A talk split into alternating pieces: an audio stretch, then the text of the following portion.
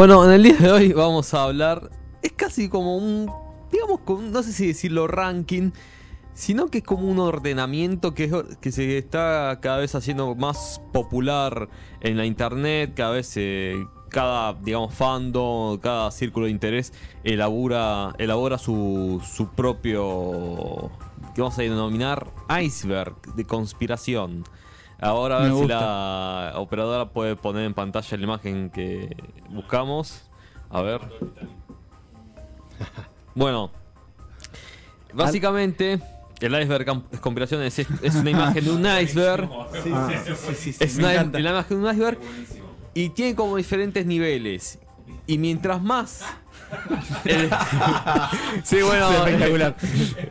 Es muy bueno que conseguí. Lo conseguí, lo, lo puse justamente porque este. Hay que subirlo Sí, ya a las redes. ¿Es, es ya. O- Oshi o Oriana? O- Oriana. Es Oriana, Oriana. ahí me parece todavía era su como Oshi, pero Ahí sí, ahí Estaba en la crisálida. ¿Y qué todavía. pasa? Todavía eh, esto sucede así. Cuando se habla de conspiración siempre que hay como, bueno, los niveles más inocentes, que decir, bueno, lo más conocido que todo el mundo va conociendo, y va habiendo como capas, como diciendo, bueno, cada vez se vuelve, eh, se, se vuelve eh, la conspiración más oscura y más retorcida a medida que va... Es científico. Sí, Igual hay algunas cosas que son posta. Bueno, las primeras capas son casi todas, son o con mitos conocidos o que son postas hasta ahí nomás. Por ejemplo, está como la mitología que dice que Néstor está vivo. El Cerro Ritorco, creo que todo el mundo sabe que es el Cerro Rit- Ritorco en Argentina o que... Claro, los ovnis vienen a dos lugares, a Estados Unidos Y al Cerro y al Rit- Cerro Uritorco. No tienen otra parada. Bueno, nazis en Argentina. Sí, claro. No, sí. Un saludo a la gente de allá del sur que bueno... Hay muchas cosas de esas, ya- Seba, ya- que ya son verdades instauradas ya, ¿o Sí, no? los telos tienen cámaras. Eso es... Eso- hay una que- forma muy buena de, sí. de cuando vas a un hotel o a un hotel normal es apagar las luces, poner la cámara del teléfono y pasar con la cámara del teléfono alrededor de toda la pieza y si ves una lucecita es porque hay una cámara. Bueno, estamos teniendo un... ¿En serio? Sos un perde- ¿Qué vas envuelto en aluminio? Después hay... hay- el Después me dicen a mí, ¿eh? No quiero decirlo nada Bueno, más. después eh, ahí tenemos otro nivel que dice, bueno, a Nisman lo mataron, ese ya es casi como un conocido. Sí, igual lo de los chinos es posta que apagan la Pará, verdad. la primera, pará, pará, pará, vamos al primer nivel. Quiero. Estamos hablando del primer nivel El todavía. nivel. A Nisman lo mataron. Bueno, ¿Verdadero o falso? Piensan ustedes. Falso. Falso. Verdad, falso. Falso. Bien. yo pero- pienso, yo tengo como un pensamiento muy eh, sobre eso. No sé si lo mataron, pero como que lo forzaron a que tome una decisión Sí, bastante heavy, que es casi como un acto de... Si te aprieta con el poder, yo creo que... Si te aprieta alguien muy pesado, es casi como que no te deja opciones. Sí, sí, Más si estás tan comprometido o estás tan hasta las manos como lo estás... la, la que te dice, le voy Exactamente, sí. ¿Alguna experiencia para contar, Edgardo? No, yo no, yo no, pero tengo en el grupo uno que está. que está con la otra que le dice o me blanqueas No, o... la blan- se blanqueó. Wow. Se quedó y está. Se acabó el circo, está viendo cómo juntar los pedazos. Hay un dicho que dicen que hay que sostenerlo hasta, hasta la última consecuencia. Sí, pero había ¿No foto, pudo? había foto en telo, todo. No. Todos los pulos se parecen. Prendió fuego mal. Bueno, yo qué sé, así. Eh, es así. Todos los traseros se parecen, gordo. bueno, después está también eh, el Nahuelito Reservito, que bueno, conocemos la historia del Nahuelito, que es esta Ya especie... hablamos, ¿no? Ya lo hemos hablado, sí. ya habíamos hablado de bueno y ti- Tinelli la botella eh, eh, eh, pues, igual va esa tiene Yo la conocía con un desodorante. exactamente Es que como hay tantas versiones.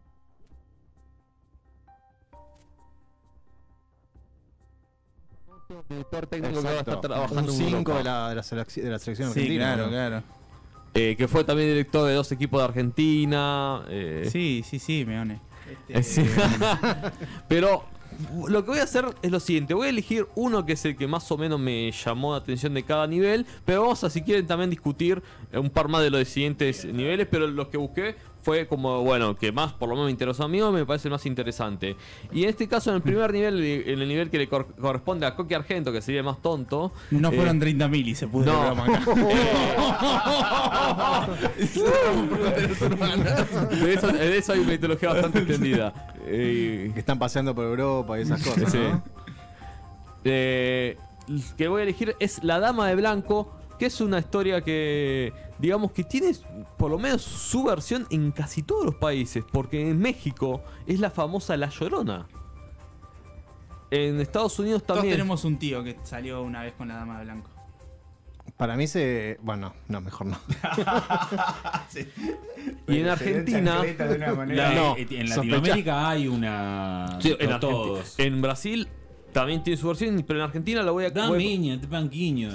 Eh, Luz María, que era hijo del dramaturgo Enrique García Belloso, murió de leucemia en 1925, a los 15 años. Eh, su madre quedó casi al filo de la locura y cons- consiguió en su, en su época un permiso especial para dormir por las noches en el cementerio de la Recoleta donde estaba enterrado su hija. Y ella declara haberla visto eh, por la noche que se levantaba, que jugaba con ella, que le contaba sus cosas. Nadie les creía hasta que los guardias del cementerio empezaron a ver a dicha, dicha dama de blanco, porque como era, como, era una nena, Sí. ese blanco como que representaba como esa, aquella inocencia, aquella... y Dicen que los demonios y los espíritus, como era una persona que era virgen, era una- un alma muy deseada y por eso no podía retornar al más allá porque se sospecha que su familia hacía pactos con el diablo y que su muerte... que te metiste en el subsuelo de la historia. A la Y por eso el, alma de ella ¿no? Sí. no podía, digamos, Ascender. partir, partir, porque según espiritistas decían que hasta que no se pague la deuda con aquellos demonios, su, su- su hija queda como cautiva en este plano espiritual y por eso dicen que está todavía se la puede ver eh, todavía en el cementerio de la Recoleta, que es la famosa, digamos, acá se la conocía en un momento es por la Llorona, pero la Llorona es de México, pero es la famosa dama de Claro, la blanco. historia de la llorona en realidad es la llorona que le quitan los hijos. Esa era la Llorona que- es los Atena de los Caballeros del Zodíaco, estamos de acuerdo. Sí, creo que sí. Creo que viene de ahí. Después, segundo nivel. El segundo nivel, bueno, tenemos varias que ya sabemos. Las zapatillas en cable sabemos todos qué es. Sí, de- sí, sigue eso. Yo por lo menos de chico siempre me dije Ah, Sí, Yo no sé Sí. cómo hacen para. Porque hay muchas casas, Me parece muy complicado. Qué habilidad, ¿no? Sí, para, sí, para sí. algo tan banal. Sí, tirar la zapatilla y que quede en el cable. Pero con un capítulo de Los Simpsons me di cuenta que pasa en todos lados. Sí. Creo que, no sé si Breaking Bad en algún momento también tiene una escena con, con zapatillas ahí colgadas. No, Breaking Bad no, Después en el tenemos, camino. Bueno, la mafia de China, los colores de supermercado, bueno, es a ver, verdad. eh, siempre están los azules y los rojos, que es, es como una división de Unitarios y federales. básicamente, pero es, en realidad es una división entre dos asociaciones de, de supermercadistas chinos que se dice que se mandan a cohetear los supermercados entre ellos. Loco, las mismas rejas tienen. Sí. te Exactamente la misma reja. Exactamente el la mismo color. ¿Sabes lo que tener el mismo color acá o en Calamuchita? Es muy complejo. Ni Barbie en la última película gastó tanto el litro del mismo color como Que- los chinos. Como los chinos, verdad. Después, bueno, tenemos Parravicini y el hombre gris. Creo que ya hablé de Parravicini el- y el hombre gris es la profecía del hombre que vendría a revolucionar Argentina y a, como a transformarla al faro del mundo. Eh, es una mitología bastante conocida si estás como en ese mundo de, de, de en Twitter. Bueno, eh, las jodas de Dios Maya estaban armadas, creo que... Sí, estaban. estaban ¿Cuánta- armadas. ¿A cuántas personas le van a romper el auto? desde- ¿Te acuerdas que lo subían con una grúa a 5 kilómetros? Va, eh, hasta donde ponían. 500 metros arriba y lo tiraban. Nah, y además eran cámaras ocultas cuando la cámara Rufina más chiquita Cambaceres. era esta mesa. Claro. Rufina Camaceres, que es una mujer, una joven, que en su época eh, se la registró como muerta dos veces, que... que Ah, no la tenía esta. Ah, mira, acá trae, le traen el- la merienda a alguien. Ah, sí. Ah, mira vos. Volví, volví con todo. Que bueno, Con fue- hambre, se hizo con su- en conocida eh, en la década del 20 por volver de la muerte. ¿Después de mucho tiempo o...? Sí, después de cinco años, dicen. Ah, reví el cuerpo. No se sabe, se la cara, registró como Jesús. en su momento se la registró en una fosa común y dicen que después apareció viva. ¿Qué pasó? La mitología subterránea, bueno, se dice que Buenos Aires tiene muchos túneles que fueron construidos por orden, por orden de rosas y que muchos siguen, siguen utilizándose porque inclusive son parte del protocolo pre- presidencial de, de desa- de desalojo para ciertos edificios importantes como el Congreso y la Casa Rosada. Hay excursiones incluso a los túneles Sí, de Buenos pero Aires. hay, no, es que hay un par que todavía siguen siendo funcionales. Eh, después tenemos llamadas telefónicas interdimensional. Que esos son más jodas. para, para, son jodas. Tinelli, túneles en, túneles en Buenos Aires, llamadas. ¿Cómo es eso? Esa, el Bobby, no la encontré. Hay algunas que no las encontré. Eh, si ahí existen Bobby. Y la que voy a elegir hoy es el Golem del 11. El golem del 11. Conozco la historia del golem, pero. Me imaginé por la canción que elegiste que iba a ser. Exactamente, aunque Sky Bailinson se toma su libertad y lo transporta a otro a, a otro a otro barrio. Bueno, eh, según cuenta la mitología judaica, eh, antes los antiguos protectores del templo de Salomón tenían como la habilidad de poder convocar eh, figuras, eh, ánimas y figuras y darles eh, vida tra- a través de, digamos, de figuras de de barro y eran los famosos golem que protegían al templo. Hubo numerosas guerras por... Que eso es distinto de la bobe, que no es lo mismo. ¿No? Acá hay que aclarar. No, la abuela. Claro, hay que aclarar esas cosas. Y se dan cuenta... Vos hablás judío, digamos. Sí, sí, sí. No, no, porque hay gente que les pinta. que piensan que las abuelas son de arcilla y no, no es así. Y se dan cuenta que en el siglo XVI, cuando ya empieza como una, una especie de, perse- de persecución generalizada de los judíos de Europa y empiezan a emigrar para todas partes del, mu- eh, del mundo porque ya era insostenible, digamos, el antisemitismo que se estaba manejando ya en esa época en, el- en Europa, eh, un rabino de Praga llamado Judah Low Ben empieza a investigar en los libros de la Torá, en los antiguos escritos, cómo recrear estos golems para proteger a las comunidades y los barrios judíos de Praga. ¿Realmente? Él crea... Y en la desesperación te pones a hacer esas cosas, ¿viste? Como Sí, decir, bueno, además en una época se estudiaba bastante bastante el tema del esoterismo, de toda la cuestión metafísica. Él crea 13 eh, figuras de barro que les da vida a través de rituales judíos eh, antiguos y se cuenta que custodiaron el barrio judío de Praga durante mucho tiempo. Más que nada, se los relata en la época como una figura de barro que eran bastante imponentes y como que, como que le dieron ese mito, como esa idea de que tomaban vida por las noches, porque se decía que por las noches siempre ocurrían como una especie de racia que, básicamente entraban a las casas de judías y los, los cagaban a trompadas y les prendían fuego el rancho. Entonces para cortar con eso, empezaron a crear estos golem que los, que los ubicaban en las cada en cada entrada de la ciudad de- de- del barrio judío de Praga. Que son como los que aparecen en Los Simpsons, ¿no? Sí. El de. Se cuenta leyenda que una familia judía que emigró desde Praga a Buenos Aires se traga consigo uno de esos golem y los instaló en el barrio del Once, en, la- en el incipiente bar- nuevo barrio judío de la ciudad de Buenos Aires. Y que cuenta que muchas veces los terminaron salvando de los primeros, digamos, eh, racias antijudías de, de la ciudad de Buenos Aires. Que de- decía que hasta la década del 60, 70 se sabía de la ubicación del mismo golem, pero de- terminó desapareciendo. ¿Comprobable todo esto? Obviamente que... No. Che, ¿cómo compran arcilla en once? eh? Bueno, vamos a pasar al tercer nivel. Está el proyecto Wemul, ya lo hablamos, eh, búsquenlo. Eh, es este proyecto que un científico... Eh, ah, ese es al que vamos. Eh, muy bien. Bien. Eh, el proyecto... pará, pará, tenemos túneles secretos, Bueno, sería como otra versión pero en, en Cava, digamos. en Cava. La casa, la casa rosada pintada con sangre.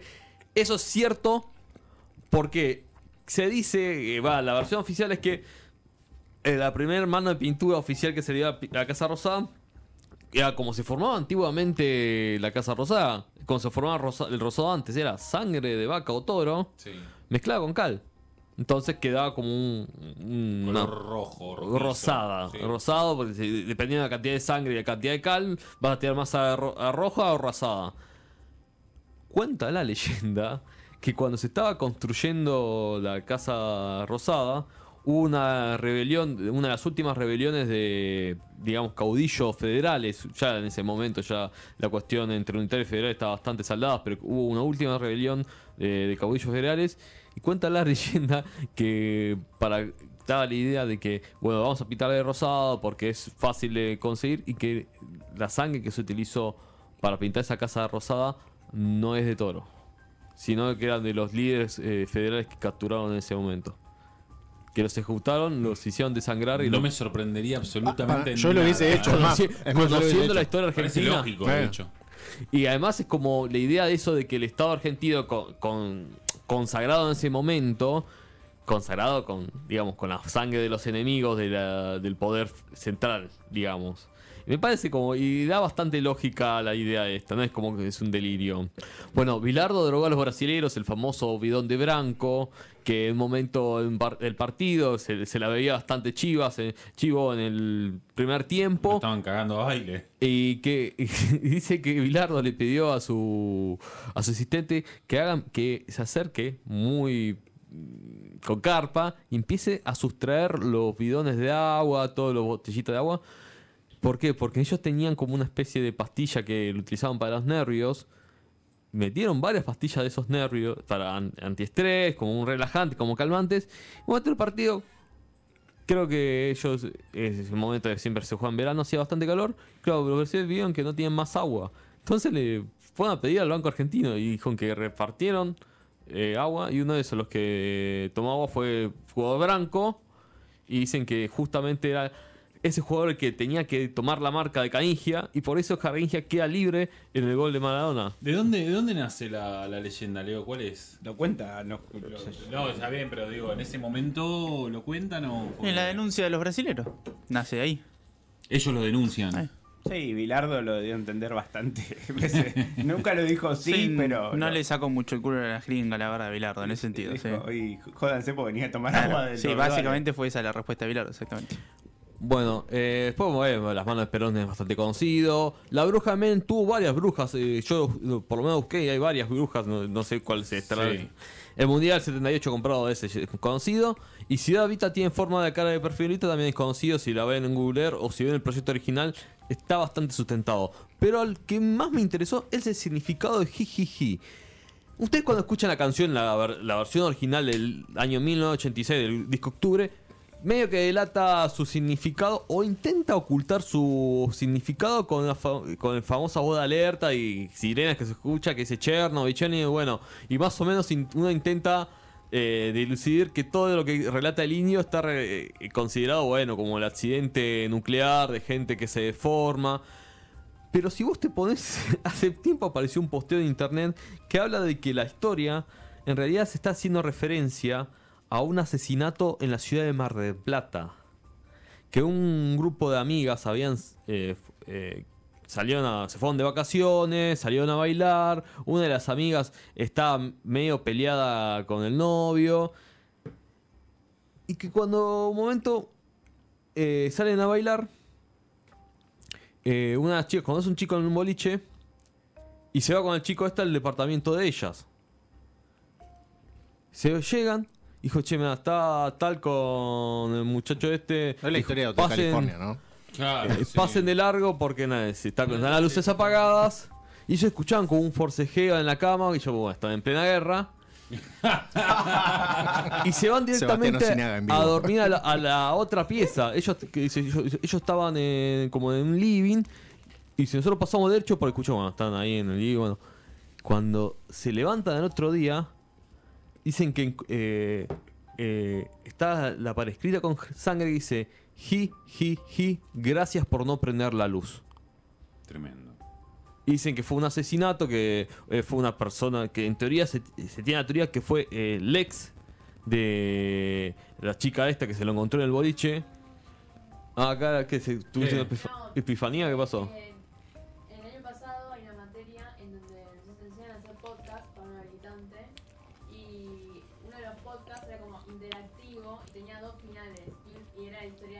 Claro. Una era qué pasaba cuando encendías la luz y otra era qué pasaba cuando no encendías la luz. Ah. Y estaban buenos los dos finales y pasaban por diferencia. Uno te pasaba por la derecha y otro te pasaba por la izquierda. Vamos a hacer una experiencia, una experiencia inmersiva. Y después igual el, igual el indio sacó explicando todas sus canciones en el libro Sí. que sacó con Figueras y los cagó a todos. Sí, ya sé, igual, eh, pero bueno, quedó bueno, quedó, Sí, quedó buena era más, más rica que lo que cuenta. Sí. El siguiente nivel está Ricardo Ford. Qué grande el comandante. ¿Cómo habló de Miami antes que todos, eh?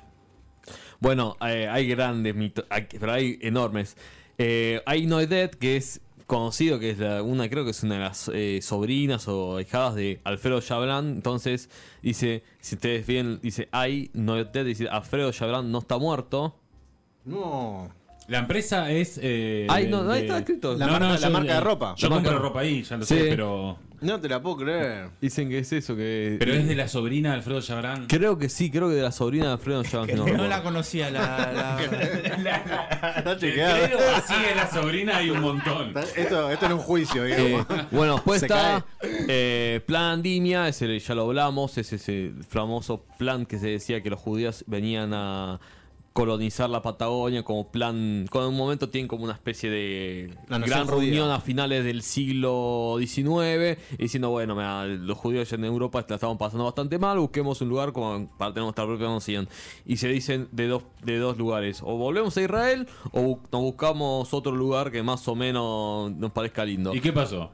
Eh, eh, dicen que uno de los lugares que casi queda como ahí, como segunda opción y bastante tentadora, era como ir hasta el Estado argentino y decir, che, mira, tenés un montón de tierra, no nos vendés unas cuantas hectáreas y nosotros armamos nuestro país y te pagamos una especie de renta.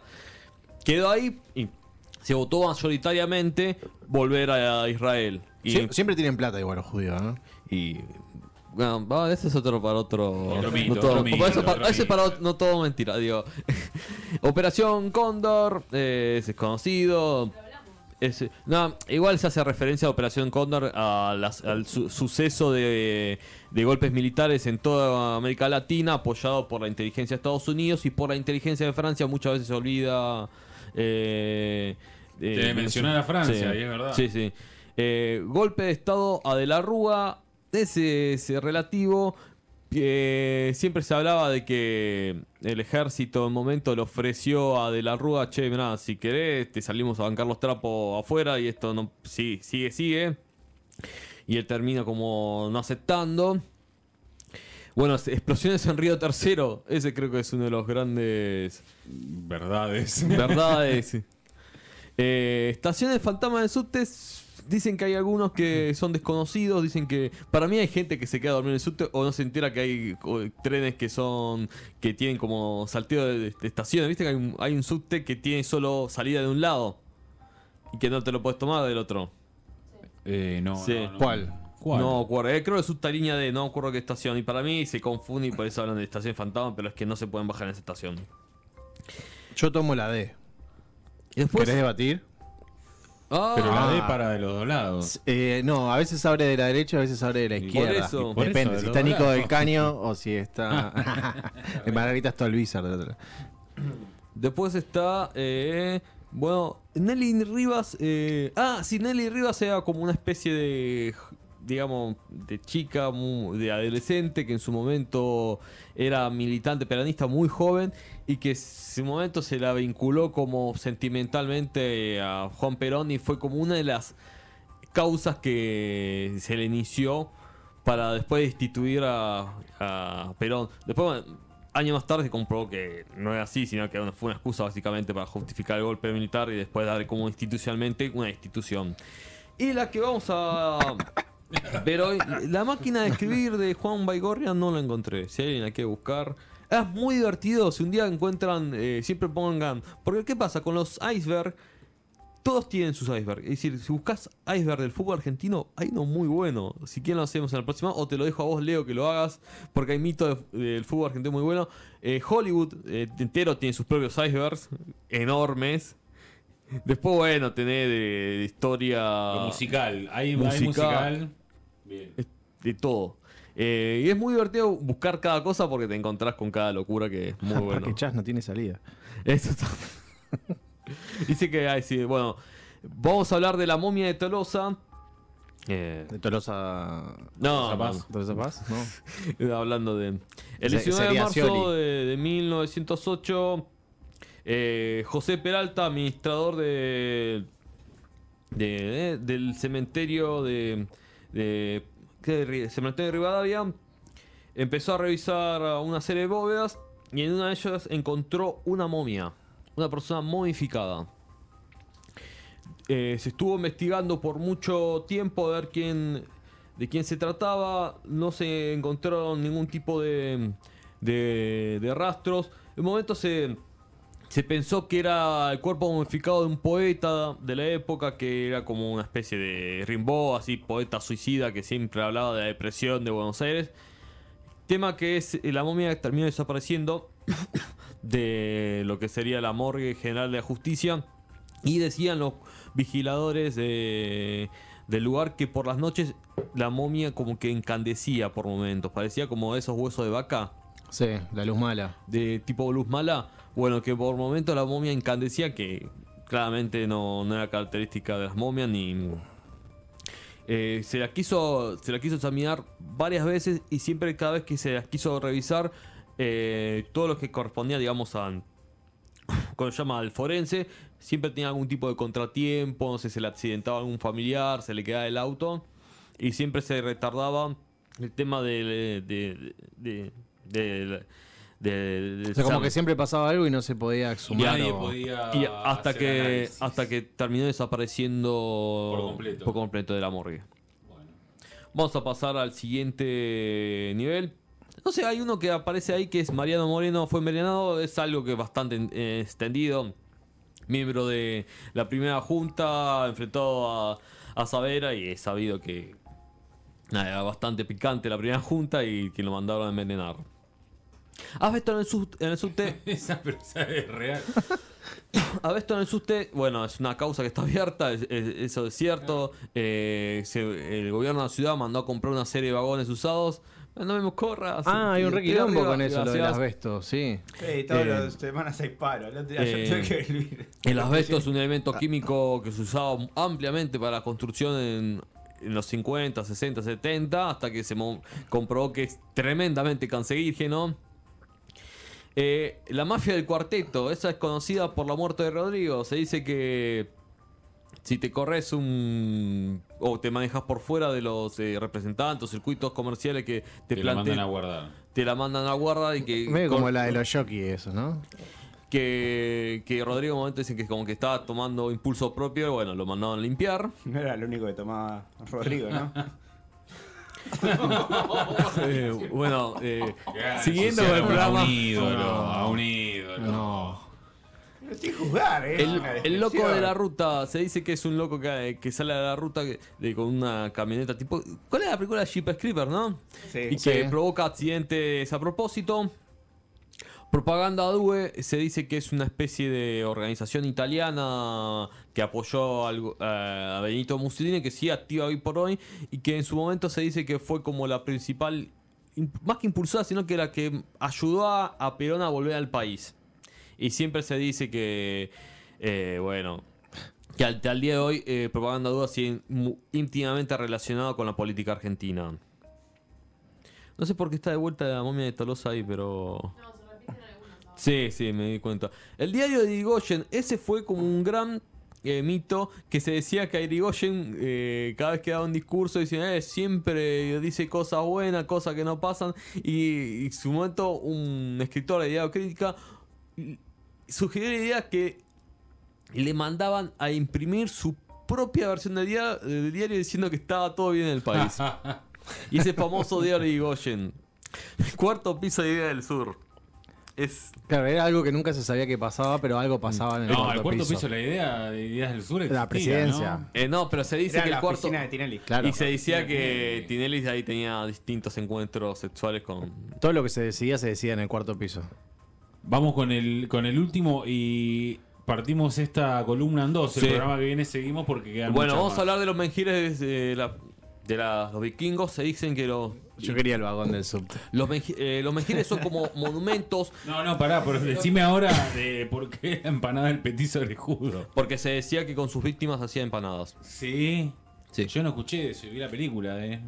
Se dice, pero eso como un detalle bastante escabroso que se, después se, se- con el tiempo se empezó a, a especular porque gente que lo conocía, gente que escribió posteriormente decía, che, mira que este chabón para sobrevivir a veces vendía empanadas y mucha gente se descomponía.